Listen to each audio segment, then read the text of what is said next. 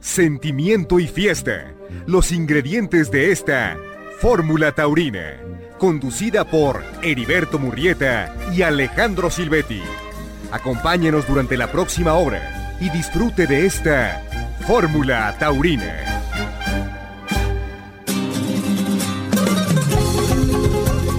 ¿Qué tal amigos? ¿Cómo están? Nos saludamos con mucho gusto en este domingo aquí en Fórmula Taurina en compañía del matador Alejandro Silvetti. Alejandro, buenas noches.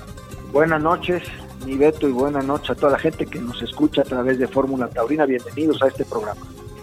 Con mucho gusto de saludarte, matador, el día de hoy. Rodrigo Vargas y Casa está en la producción, Miguel Bárcena en la asistencia de producción, en Facebook, en Twitter y abriendo la conversación con Radio Fórmula en arroba Fórmula Taurina. Y hoy tenemos un programa muy especial con un personaje importante en eh, nuestro México y que además defiende a capa y espada Matador la fiesta de los toros. Sí, hombre, además de que la defiende, este, la vive, la ha vivido, es un hombre que en su historia pues nada más tiene haber visto toros en el Toro de la Condesa, en la México y en el Toro de Cuatro Caminos, un hombre extraordinario, el ingeniero Javier Jiménez Espriu, aficionadazo, presidente de la, Peña Taurina, de Armillita, Garza y Silverio, nada más. Así es de que lo van a disfrutar muchísimo y también tenemos resultados de la jornada taurina en San Luis Potosí y en la Plaza de Toros, Nuevo Progreso de Guadalajara esta tarde. Aquí comenzamos, Fórmula Taurina. En Fórmula Taurina abrimos el baúl de los recuerdos y las anécdotas en el encierro. Y aquí estamos en Fórmula Taurina con un personaje importante de la vida de México, Alejandro, que además siempre ha sido un taurino de hueso colorado. Así es, ¿no? Pues un personaje, ahora sí, de manteles largos, como toda la gente que nos ha hecho el favor de recibir los, los micrófonos de Fórmula Taurina pero hoy, hombre, un político destacadísimo de nuestro país, un hombre de carrera de, dentro de la administración pública en México, pero además un aficionado de, de hueso colorado, que tenemos nada más y nada menos, no nos lo van a creer, al ingeniero Javier Jiménez Espriu. Ingeniero, un honor, buenas noches de estar con nosotros. Bienvenido a Fórmula Taurina. Muchas gracias y muchas gracias por tantos elogios absolutamente inmerecidos, pero siempre viniendo de los amigos, bienvenidos. Javier, qué gusto nos da saludarlo. ¿Cómo empezó su afición a la fiesta de los toros? Pues yo creo que como la de casi todo mundo. Eh, siendo yo muy pequeño y estoy hablando de pues los cuatro o cinco años de edad, esto hace un rato, eh, mi padre me llevaba a la plaza de toros de la Condesa. Mi padre era un gran aficionado, pensó que su hijo debiera ser un aficionado y me llevaba de cuatro años se me sentaba en sus piernas, obviamente eh, me, cuando salía el toro me escondía yo en el impermeable porque me asustaba un poco el toro hasta que le fui tomando gusto y ya cuando me acuerdo, a lo mejor a los seis o siete años, o sea, eso hace casi ochenta, pues era yo muy aficionado a los toros y veía yo a, los, a las grandes figuras que en aquel momento nos deleitaban. O sea que así empezó mi, mi afición, pues que ha durado ya prácticamente 80 años. Ingeniero, ¿qué tan importante es que un niño que va a la plaza reciba la correcta orientación para entender la tauromaquia como un arte, como cultura, como tradición, como ah, belleza estética? Ah, pues importantísimo. Yo, yo creo que, eh, como en todo, una buena guía, un buen ejemplo, una un buen profesor, son quienes hacen es lo que hace una afición o una vocación. Y este fue mi caso, ¿no? Este, eh, iba yo con dos grandes eh, aficionados, mi padre y, mi, tío, eh, mi querido tío don Marte R. Gómez, también aficionado enorme, y bueno, con, las lecciones de ellos, este, pues fue entendiendo la fiesta brava, cómo es la fiesta brava, la tauromaquia, cómo es la tauromaquia, una actividad que es una actividad no, este, como la quieren plantear quienes quieren prohibirla, sino una actividad eh, animalista, una actividad ecológica, una actividad cultural y, viendo, aprendiendo que el toro de Lidia es un toro para eso, para la Lidia, y que su muerte en el ruedo es la muerte digna de, un animal, que es nacido para la lidia, ¿no? Y las gentes que la critican hoy, que hablan de la muerte del toro como una actividad sangrienta, no hablan como debieran hablar de la vida del toro, no de la muerte. La muerte es un momento que todos tenemos y el toro la tiene en la plaza, pero la vida del toro es una cosa excepcional, es seguramente el, el, animal que tiene la mejor vida posible, eh, los mayores cuidados posibles, ¿no? Entonces, así es como hay que ver la fiesta de los toros, como una actividad animalista, como una actividad ecológica, porque las haciendas son prácticamente zonas de reserva ecológica, y ya no digamos como una actividad cultural, ¿no? Pues eh, además parte de nuestra historia y de nuestra identidad, y sus expresiones eh, eh, en, la, en la hacienda o en la plaza, pues invaden la cultura en todas sus manifestaciones, en la pintura, en la escultura, en la música, en la literatura, y en ella particularmente en la poesía. Es decir, no, no, no, no solo don Juan Silvetti y Gaona y Manolete y Arruza y Camino y Morante de la Puebla y el Juli eh, dan brillo a esta actividad de arte. Eh, los nombres de, de Goya y de Picasso y de García Lorca y de Hemingway o de Bizet o, de Agustín Lara o de Teófilo Gautier o de Wolf o de Ortega y Gasset, en fin, personas que han iluminado a la humanidad en, en la forma más extraordinaria, están vinculados y aman y han amado la tauromaquia. una actividad que ahora resulta que, que quieren prohibirla gentes que obviamente no han ido a una plaza, que seguramente no conocen una hacienda, y que es muy probable que tampoco hayan ido a un rastro, en donde sí se lastima y se trata mal a los animales, ¿no? esas gentes que además le cortan las orejas a su perrito para que se vea más bonito o que lo castran, ¿no? Y son los que quieren prohibir la tauromaquia, ¿no? Cuando se trata de, un, de una actividad por todos lados extraordinaria y que en nuestro país tiene pues nada más casi 500 años, ¿no? Claro. Y en nuestra, y en nuestra ciudad, ¿no? Entonces, pues e, e, eso se va, se va creando, orientado siempre por quienes saben de esto, y bueno, pues lo, lo convierten a uno en un, este, con toda franqueza hablando, en un fanático de esta actividad de arte, ¿no? Totalmente, totalmente de acuerdo. Impecable argumentación y hay que dirigir más los reflectores a la vida del toro que a la muerte eh, del toro en la plaza. Eh, ingeniero, ¿cuál es el primer torero que le interesó? Silverio Pérez. ¿Por qué razón? Ah, porque, porque era yo eh, muy chamaco, porque además Silverio era, era un hombre de un, de un ángel extraordinario y por una circunstancia. Mi padre era muy apasionado a, mí y a mis hermanos cuando cumplíamos, cuando cumplimos un año, acostumbraba a la familia a hacernos una fiesta de disfraces, como se acostumbraba en aquellos. Mi padre, que era militar, cuando yo nací, eh, cuando yo cumplí un año, me disfrazó de Napoleón, pero cuando alguno de mis hermanos cumplió un año y yo tenía cinco, me mandó a hacer un traje de torero. Pero un traje de torero no se vende en la salida de la plaza, sino con un sastre de torero. Y me llevó con un sastre de toreros que le hacía los trajes de torear a Silverio Pérez. Y en una ocasión en donde yo fui a probarme el traje de yo tenía cinco años de edad, llegó Silverio Pérez a probarse el traje y, lo conocí. Y Silverio se encantó con el trajecito que me estaban haciendo y hasta le dijo a mi padre, un poco en broma, oiga, préstemelo para que parta plaza conmigo. no, no, papá, sí, qué susto, ¿no?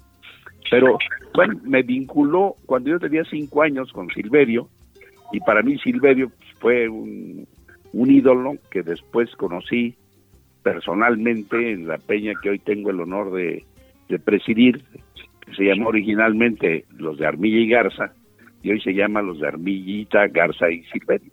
Y Silverio fue el, primer torero que me apasionó.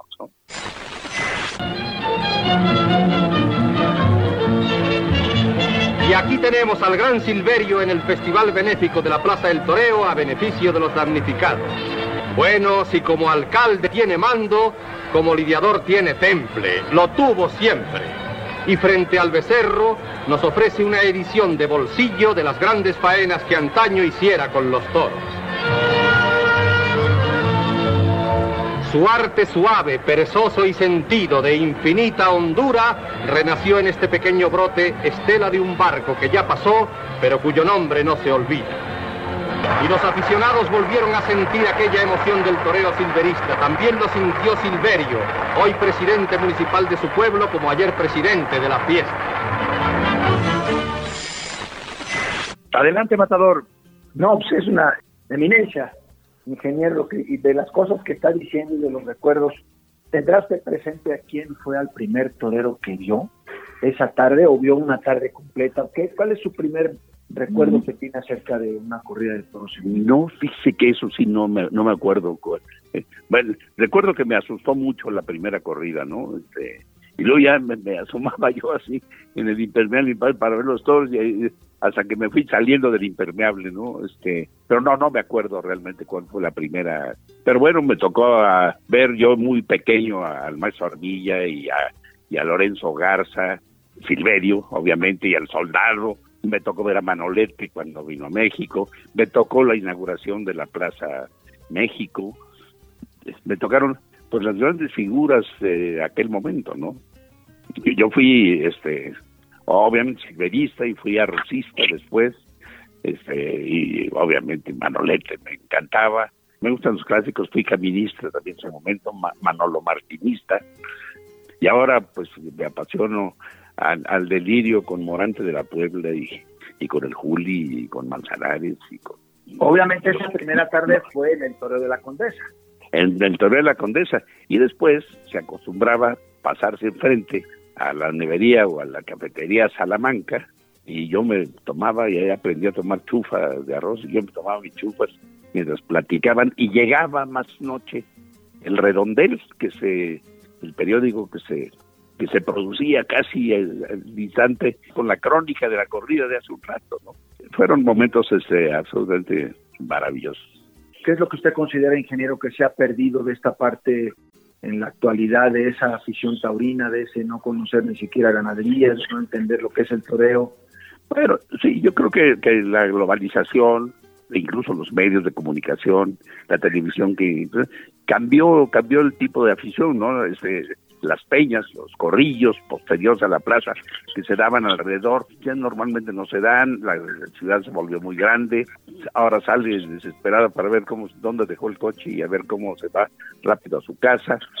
Y bueno, pues la, la vorágine de las actividades actuales cambian, eh, los aficionados a los toros nos usábamos la mitad de la semana hablando de la corrida pasada y la otra mitad del cartel de la siguiente, ¿no? Porque teníamos oportunidad de ir al café casi todos los días en la después de las actividades escolares o, de trabajo a, con los amigos de la que les gustaban los toros a, platicar de lo que hacía. Er, éramos amigos, salíamos y nos íbamos a los cafés y nos encontrábamos allá los toreros que habían toreado. Ahora ahora ya no sucede esto. Y bueno, lo, sí también pues, estas acciones de las organizaciones ecologistas y, los, verdes y tal y cual, y la, esta, esta actitud animalista mal entendida, creo que los taurinos somos muy animalistas, pero la mal entendida de que, de que se hace daño a un toro, de que se, hay sangre, de que se sacrifica, de que le duele al toro, de que lo hace uno sufrir, cuestiones son absolutamente hipotéticas, ¿no?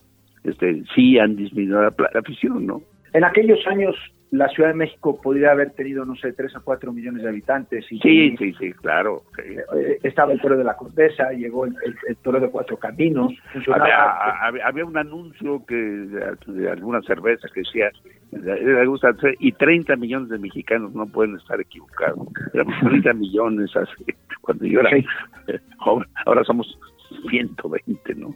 Así es a y, y además, digo, hay muchas más actividades, hay más acceso a muchas cosas hay actividades más sencillas, menos onerosas también, la actividad taurina, los boletos de la plaza, aunque había boletos muy baratos en y sombra general, pues son más caros, eran más caros que ir al fútbol, y que, en fin, las acciones fueron derivando por, por otros lados y, falta de continuidad en muchas familias en donde los padres no llevaban a los hijos a todos. Entendiendo que en esa, en esa época la cantidad de, habitantes que tenía la Ciudad de México, las plazas que había, que a la, México en aquellos tiempos y ahora de caben cuarenta y tantas mil personas, casi cincuenta mil, cuarenta y tantos mil dicen. Sí. Y sí, se llenaba y luego se llenaba también el toreo de Cuatro Caminos. Así es, sí. Y teníamos, pues, ¿qué sería, ingeniero, la octava, novena parte de la población que tenemos actualmente en el área metropolitana de la Ciudad de México. Y, sí, seguramente, sí. Y hoy pero hoy ya no conseguimos llenar Plaza México. Efectivamente, yo coincido con muchas cosas con usted en, el tema de, pues, de, la, de los medios de comunicación y, de las muchas otras cosas que hay que hacer. Ahora hay una oferta mucho más grande de inversión, voy a decir, este, un cine, simplemente prender una televisión con un sistema de cable lleno de, de muchísimas cosas deportivas y de entretenimiento Así que con los toros, ¿no? Pero una pregunta que a mí sí me gustaría conocer de, la respuesta de parte suya. Los toreros han dejado de ser populares, los toreros ya no son lo que eran antes, el toreo ya no era lo que eh, socialmente, políticamente hablando, era en aquellos tiempos. ¿A qué se atribuye usted que diga, pues con nueve veces más lo que había de gente en las poblaciones y ya sin el toreo, y ya sin el toreo de la condesa, ¿por qué no se llenan a México? Yo creo que también eh, eh, usted toca pues, cuestiones delicadas y cuestiones que cada quien lo piensa como Creo que los toreros también han cambiado, ¿no? El, torero que sale del, campo bravo y que se salía, se rompía el alma y, tenía, ya tenía hambre, ¿no? De, novillero. Ahora hay algunos, naturalmente, que los hay, y hay este, eh, verdaderos virtuosos de esto y gente talentosísima, pero también se ha este aburguesado en alguna forma la parte de la tauromaquia. Algunas cosas que se dicen, ¿no? De los toreros que, que, impiden que otros caminen, eh, toreros que dicen que escogen las ganaderías, este, ganaderos que van, o sea, también los ganaderos, hay algunos ganaderos de primerísima que, que, no viven sin su libreta en la bolsa para ir anotando que de qué vaca nació tal novillo, ¿no? También hay, como sucede en las familias, algunas ganaderías que van perdiendo el interés, los propios ganaderos. En fin, hay, hay, hay muchas cosas que, que, han eh, cambiado en el sentido la, y, yo creo que la tecnología y la automatización y los medios ha sido muy influyente en, en ese sentido, ¿no? Uno se sienta a ver y si la corrida es aburrida, si la le pasa uno a ver el fútbol americano. Y entonces, este, pues em, empezamos a echarnos a perder nosotros mismos, dejando actividades como, como la tauromaquia y pasándonos a, cuestiones más mundanas o más triviales, ¿no? Todo, todo esto confluye. También la, cantidad de gente que hay, ir a la Plaza de Toros, complicado, estacionarse, cerca de la México es dificilísimo. En fin, es más cómodo a veces este, quedarse a, ver la televisión y la televisión y, los toros por televisión no son lo mismo, ¿no? Es como ir a, un concierto o oír un disco. Eduardo Mata decía, es música enlatada, así pasa también con los toros. Cuando no se vibra, cuando está uno en la plaza y está uno sentado en su casa viendo televisión, es, es otro, es, es, otra la sensación, o sea, es otra la, posibilidad de aficionarse y de apasionarse por una actividad que es pura emoción y, arte, ¿no? un arte efímero, se pierde uno una Verónica de Alejandro Silvetti o de Morante de la Puebla, pues este, porque volteó a ver a uno, se da uno de golpes en la cabeza, ¿no? Claro. Sí, la, la, locura colectiva de la plaza se enfría cuando así es. Eh, ingeniero, ¿cree usted que hay un peligro real de abolición? Eh, miren, eh, esto es una cuestión de, de, creencias o no creencias. Yo creo que no y espero que no. O sea, tengo la creencia de que no y espero. La fiesta es suficientemente importante, tanto, digo, incluso un factor económico muy importante como para que un movimiento este político que ahora es al revés de lo que pasaba, la trastoque, ¿no? Yo espero que, que estos avatares que estamos ahorita sufriendo, como los sufrimos en la... Yo fui constituyente de, la Ciudad de México el 17 y ahí hubo una avalancha contra la corrida de toros y logramos superarlo con argumentos para que se planteara que, los animales son seres sintientes, le llamaron, y que había que tratarlos con la enorme dignidad y en función de su naturaleza. Ahí se entiende que un toro de Lidia hay que tratarlo según la naturaleza del toro de Lidia. Pero también la política influye, este, no sé si me da tiempo de contar una anécdota claro. de, mi, padre, que es interesante. Por supuesto. Mi padre, eh, soltero todavía no era mi padre, en su trabajo era militar, y fue un día a los toros. Estaba en su lumbrera, en la plaza de la Condesa, y toreaba Pepe Ortiz, entre otros, entre otros dos, con, con Cagancho. Y Pepe Ortiz, que era un artífice del toreo, era bastante malo con el estoque y llevaba seis o siete pinchazos, pero la gente lo respetaba porque era una persona queridísima. Y entonces había un, un silencio sepulcral en la plaza cuando mi padre le grita, y se oye en toda la plaza, que era una plaza más chica, Pepe, ya dale la puntilla, como Luis I. Rodríguez se la dio a la revolución.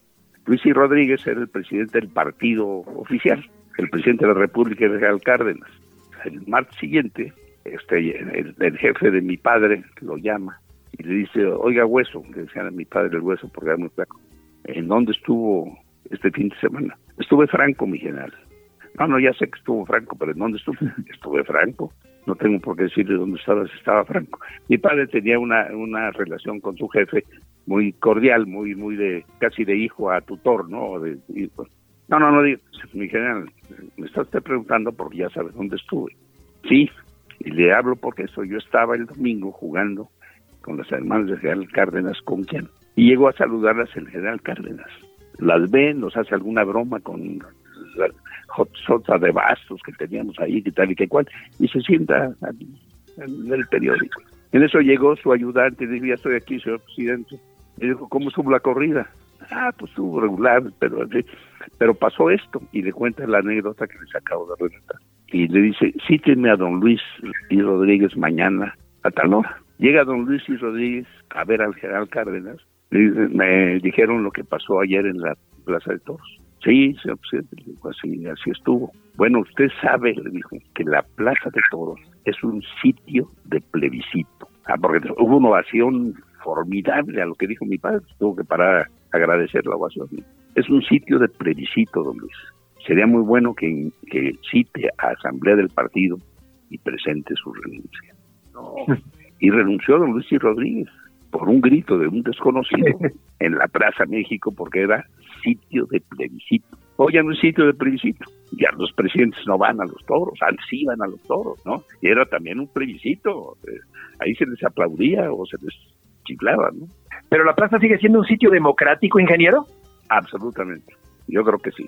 Porque ahí se, se reúnen, este, se sigue reuniendo María Félix, que iba con Agustín Lara a primera fila, y el presidente tal, Ahora, políticos ya van cada vez menos porque les preocupa mucho. Y, y, y en, los tendidos y en la, general hay, hay, hay, gente de la mayor humildad que sigue siendo aficionada a los toros y tiene el derecho ahí de gritar, ¿no? Y esa es una de las cosas que quieren prohibir. Exactamente. Eh, volviendo a lo de la peña, eh, ¿Cuántos años lleva participando, eh, siendo miembro de la Peña Taurina Los de García y Silverio? ¿Y cuáles de los miembros ya desaparecidos, ya fallecidos, son a los que más recuerda? Mire, eh, la Peña lleva 43 años. Creo que el único que sabe cuándo se fundó la Peña es, es usted, eh, porque se puso ahí a averiguar con Aurelio Pérez. Sí, cómo no. me invitó Aurelio Pérez diciéndome que hacía una excepción porque la condición de que los 22 que integraban la peña, porque son 22 como la Real Academia de la Lengua o la peña de José y Juan en España, el requisito es que hubieran visto a Armillita y a Garza y que yo era muy joven. No, le dije, no, perdón, pero sí los vi porque mi padre me llevaba desde que yo tengo cuatro años y soy garcista. Y entonces me invitaron y lamentablemente, para mí no, pero para los demás sí, soy el único fundador de la peña que queda Todos los demás fundadores, los otros 21 ya pasaron a mejor vida, como se dice. Soy el único, y yo creo que por eso me pidieron que la presidiera yo, ¿no? Por perseverancia y antigüedad. Este, ¿a quién recuerdo? Bueno, pues desde luego a Aurelio Pérez. Aurelio Pérez, que fue el alma del presidente muchos años, un hombre, ustedes lo conocieron muy bien, un hombre conocedor de todos, eh, eh, normalmente, pero además un ser humano absolutamente extraordinario. Fue una gente encantadora. Recuerdo con mucho cariño a Pedro Vargas, que era miembro fundador de la Peña, y que tenía la obligación de, después de cada reunión que teníamos, era una vez, de cantar una canción a capela. Nos cantaba una canción y nos dábamos por muy bien servidos. Recuerdo a, don Javier él, recuerdo a, desde luego, el Camino no fue fundador, Camino ah. entró mucho después, y pero después él fue, cuando, cuando muere eh, Aurelio Pérez, él lo, lo invitamos como presidente de la Peña, otro ser extraordinario, ¿no? Hubo gente que, que no fue fundador, como fue él, como fue Jacobo Zabrudowski, fueron tantos, Miguel Alemán, este, en fin, ya los, los mayores, yo era muy joven, por eso sigo existiendo, soy el único que sigue existiendo, este, pero hubo gente, ah, desde el doctor Quijano, ¿no? Que las comidas y a la hora que relataba era arbillista de hueso colorado, eh, se levantaba de la mesa, ¿no? Y así eh, daba un, un pase a la, a la arbillita diciendo, así no es el maestro. No, no, no se parecía mucho, pero, pero doctor Quijano. Eh, ¿Y, y, en qué consisten las reuniones, ingeniero? Las reuniones son una comida que damos uno de los miembros, ¿no? Y hablamos de toros. Y está prohibido hablar de cualquier otra cosa. Políticamente hay, hay de, de, de, chile, de dulce y de manteca, pero está prohibido hablar de política. Eh, uno de los miembros que entró después y que lamentablemente ya falleció, que fue Adolfo Lugo Verduzco, político, priista, contumaz y además ganadero, un hombre además un caballero, pues inventó la, la, la, frase, no la expresión más que frase. Que cuando alguien se salía porque había un comentario, oye, ya viste lo que pasó, o que, o que ganó o que perdió el América, o que el político tal hizo tal, al toro, al toro. Entonces, que nos toca. Se, quedó la expresión y ahí no se habla más que de todos. Y, sí, y volvemos a las mismas cosas y, discutimos las mismas cosas 20 veces y que si Armilla y Egarza y recordamos las mismas anécdotas y de repente nos enfrascamos en, cosas como un día estábamos discutiendo y había una parte de los miembros de la peña que decía que sí se podía dar un natural con la derecha y otros decían que no, que el natural es con la izquierda. Y esa es una discusión altísima. Y estábamos en aquello cuando llegó Silverio Pérez, eh, que se incorporó no solo su nombre, sino su persona a la peña. Nosotros tuvimos afortunadamente la asistencia en la peña de Armillita, de Garza, Silverio y de Cagancho. Algunos otros jugadores que iban, eventualmente, Calicero, que iba con, mucha frecuencia, pero Silverio se hizo ya parte del invitado a, la peña y ya le incorporamos un nombre a la peña, ¿no? Estamos en esa discusión cuando llega Silverio. A ver, maestro, usted nos va a sacar de dudas. Y ya le contamos que la derecha y la izquierda, en nuestro con una tranquilidad. Es, lo que me da mucha pena es que gente tan inteligente se la pase pensando en puras y soltó una palabra esa, sinónimo de tonterías. Y de repente, pues así, no, así nos pasa y a eso nos dedicamos. Y hablamos de que si no han salido toreros, de que si no tenemos, o que si ahora sí tenemos dos o tres chamacos que lo están partiendo en España y que van a venir y que leo y que tal y que ya viste a fulano y yo no lo he visto. Hay dos o tres ganaderos en la peña y, que van a sacar su corrida en Guadalajara o en Tuxpan o en tal. y a eso nos dedicamos. Y eh, ya, ya comer sabroso porque la señora de la casa o el señor de la casa, el día que vamos a echar la casa por la ventana, nos va a comer muy sabroso. Excelente. Y, de, y de beber no mal. Claro, claro. Adelante, Matador. Señor ingeniero, vamos a una sección del programa que se llama Preguntas rápidas y respuestas rápidas. Sí, cómo no. ¿Listo? Listo. La máxima figura del toreo. Ahora sí me amoló, ¿eh? Eh, actual, Morante. El mejor ganadero del mundo. Eh, ahí, el, Domecq. La plaza más bonita del mundo. Para mí, la maestranza. La mejor tarde de todos que ha visto en su vida. Ay, debo decirle que eh, a pesar de que tengo tantos años, la mejor tarde de todos que vi la vi el año pasado en la feria de San Miguel con una faena extraordinaria del Juli y una cosa debemos llamarle faena fuera de toda duda de Morante de la Puebla. Y dice, él, él mismo mencionó que era la mejor faena de su vida. El toro eh, sí, eh, eh, no, y yo, yo es la mejor que he visto. bueno, no la mejor que he visto, la que más me ha emocionado, porque es un conjunto de cosas, una faena, ¿no? No es nada más, es, todo, el toro, el ambiente, la plaza, la temperatura, el, el dolor, el vecino, todo, ¿no? Desde luego eso que se dice que ha puesto la plaza boca abajo. Ha habido momentos de esa intensidad, de esa emoción. El público ha vivido por momentos la faena de pie. La intensidad que ha tenido todo y desde el inicio, desde el inicio, ahora todavía y ahora vienen derecha. esos muletazos eternos en los que ha habido momentos en los que Morante se ha enroscado la embestida del toro más allá de detrás de la cadera.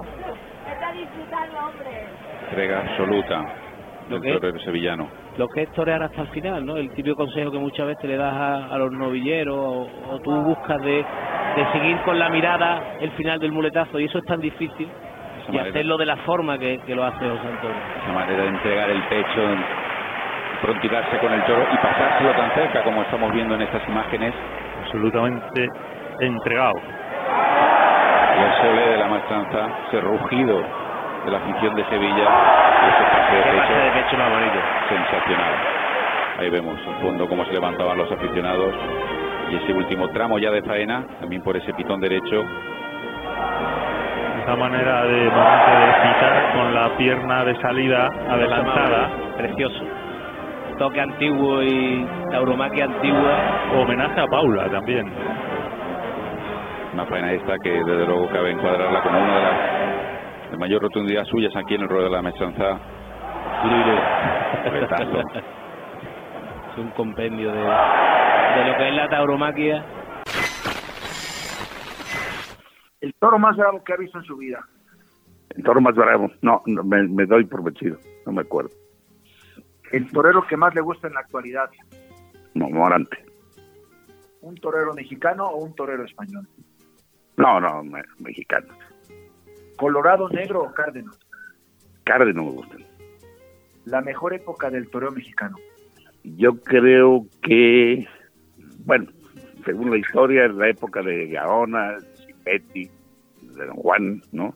Yo creo que es la mejor, aunque para mí, de las que a mí me tocó ver, eh, para mí, eh, eh, la época en donde estuvieron Huerta y Camino por aquí.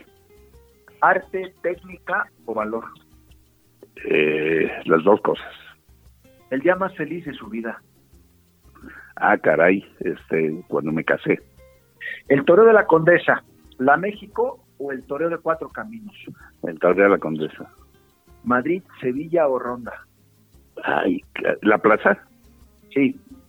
La plaza la de Ronda. Victorino Martín, Javier García o Luis Barroso. Eh, Javier García. Pepe Alameda o Carlos León. Pepe Alameda sin duda. Y la última para ver este de qué sabor es, dicen en, Venezuela, Armillita, Garza o Silverio. Eh, Silverio. Eso es. Buenísimo. No, pues ha sido una, una plática fuera de serie, extraordinaria de verdad, este, como lo decíamos al principio del programa. Pues mire, habíamos... son esas pláticas como las que tenemos en la Peña. La gozamos, la gozamos muchísimo. Y bueno, Alejandro, bueno, yo creo que los dos, tanto eh, Heriberto como Alejandro, han tenido oportunidad en algún momento de acompañarnos, porque siempre tenemos un invitado destacado y los dos han estado y ha sido para nosotros un, lujo tenerlos por lo que saben, por lo que gozan y por la gente que son. Muchas gracias, ingeniero. Ingeniero, mire, más que nada, eh, como le digo, este ha sido una, una plática extraordinaria, unas anécdotas preciosas oro molido para toda esa gente que nos escucha a través de Fórmula Taurina.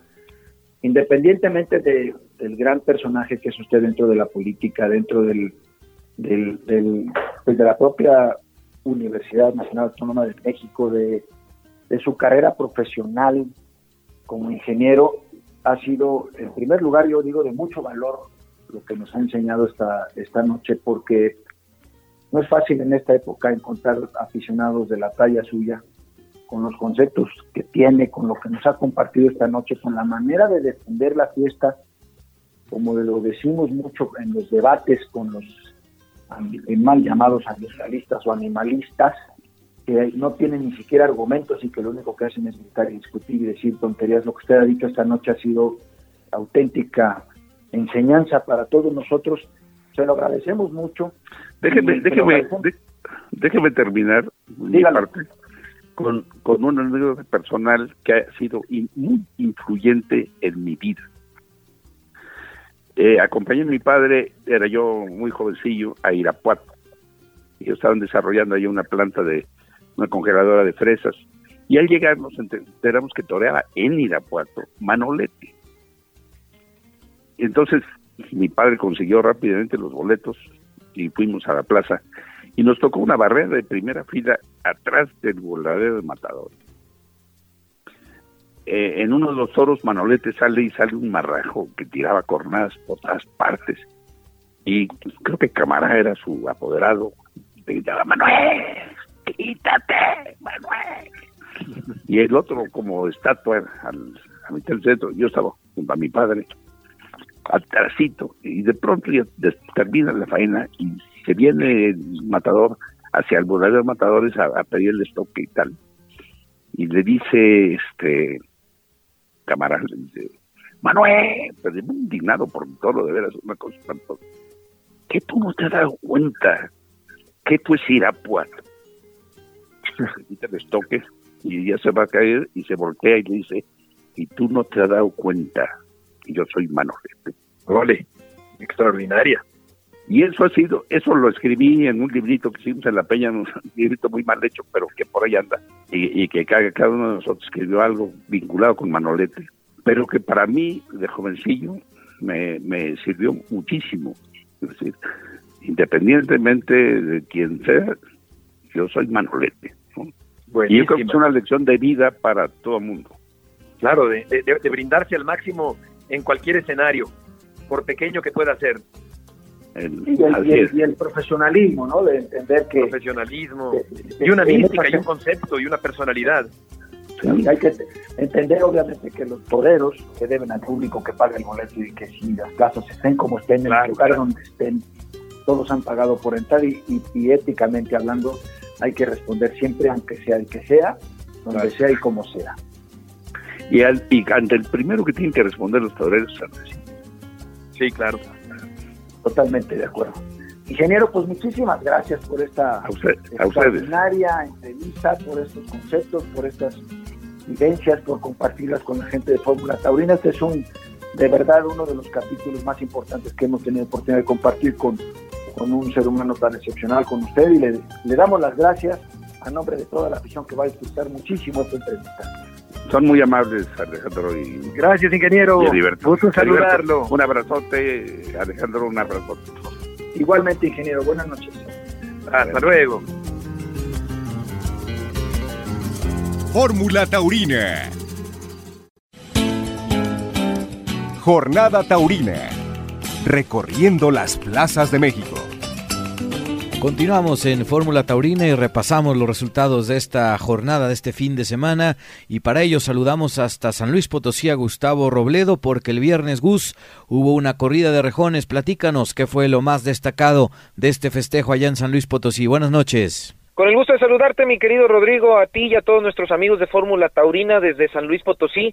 En efecto, el pasado viernes se llevó a cabo la tradicional corrida de noviembre de la de la tierra potosina un cartel pues que ya se ha hecho de mucho de mucha de mucha fama porque bueno pues es cuando están aquí toreros españoles. En este caso fue la de la reaparición del gran caballista Diego Ventura que alternó con el torero de la tierra Jorge Hernández así como con el joven Fauro Aloy quienes lidiaron una bonita corrida muy bonita corrida de Don Pepe Marrón me poquito más de media plaza una noche cálida muy a gusto, no estaba haciendo frío y eso que en noviembre ya aquí en San Luis empiezan a sentirse los climas, los vientos ya un poquito más, más helados, pero muy a gusto.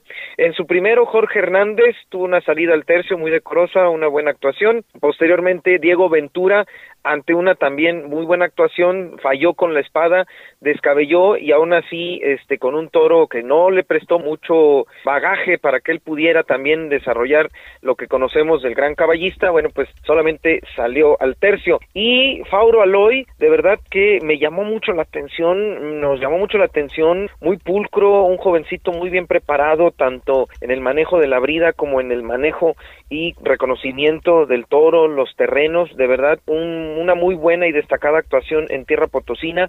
Fíjate que después de dos pinchazos, aún así dio una vuelta al ruedo con los aplausos que el público potosino le tributó.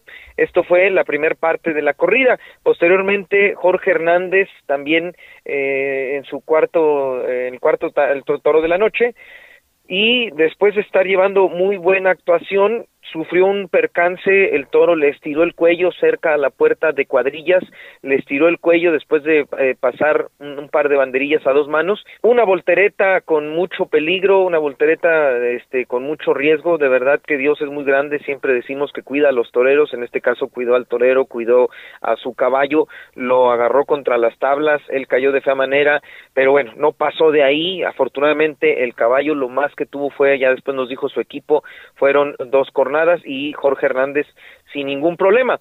Entró a la enfermería, eh, lo revisaron los médicos porque el, el batacazo sí estuvo muy duro, entró a la enfermería, lo revisaron los médicos y en lo que él estaba por salir, Diego Ventura, en su calidad de siguiente espada, ya estaba listo en la puerta de caballos pues para salir en caso de que Jorge no pudiera continuar, eh, salió al ruedo, Jorge Hernández también regresó al ruedo sin ningún problema y los dos dieron un maravilloso tercio de banderillas porque bueno pues Jorge Hernández, Diego Ventura, parte de la gran amistad que llevan, se aprovechó el momento ahí en donde Diego se quedó en el, en el ruedo, Jorge también eh, eh le aceptó pues que estuviera ahí. Eh, los pares que pusieron muy emotivos, muy bonito, entró a matar y dos orejas para el torero potosino. Posteriormente, Diego Ventura en el quinto de la noche, también una gran actuación, sin duda, este caballero español de verdad extraordinario, dos orejas y Fauro Aloy eh, en su sexto, bueno, en el sexto, palmas al finalizar y regaló un toro donde también, bueno, pues no con tanta suerte cortó una oreja. Este fue lo destacado de la corrida, también la actuación de los forcados potosinos en los tres primeros toros, muy bien, y así fue como se dio por concluida esta, esta corrida, mi querido Rodrigo, mis queridos amigos. Perfecto, Gustavo, pues te agradecemos como siempre tu reporte aquí en Fórmula Taurina y muy buenas noches. Aprovecho también, eh, Rodrigo, el pasado sábado, el día de ayer, eh, se develó una placa en las paredes de la Plaza de Toros El Paseo para celebrar los 50 años de la gesta del maestro potosino Curro Rivera de haber cortado cuatro orejas en la Plaza de Toros de las Ventas de Madrid el 22 de mayo de 1972, aquella gran corrida de toros que el maestro potosino, bueno, el maestro capitalino, hijo del maestro Fermín Rivera, eh, encumbrara su nombre para los anales de la historia y lo que se pretende, te lo aviso desde ahora, yo creo que es una, es, el primer medio, mis queridos amigos, donde lo damos a conocer. Lo que buscamos es inmortalizar la figura del gran Curro Rivera, no con una placa, sino con un monumento, una escultura, como se lo merece el gran torero mexicano. Ahora sí, muy buenas noches.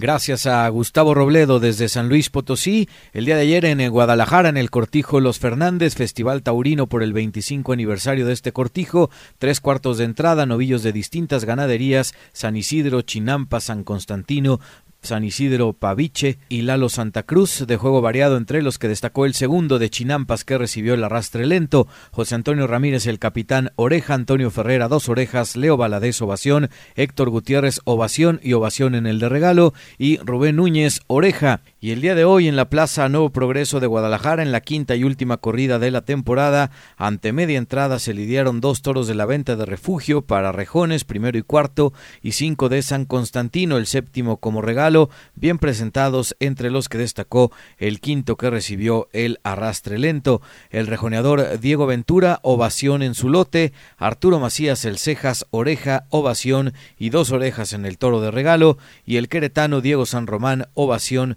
y Oreja. Son los resultados de la jornada taurina. Regreso contigo, Beto, para despedir la Fórmula Taurina de este domingo 27 de noviembre. Gracias, Rodrigo, por la información, por los resultados y de esta forma, Matador, estamos llegando al final del programa de este domingo.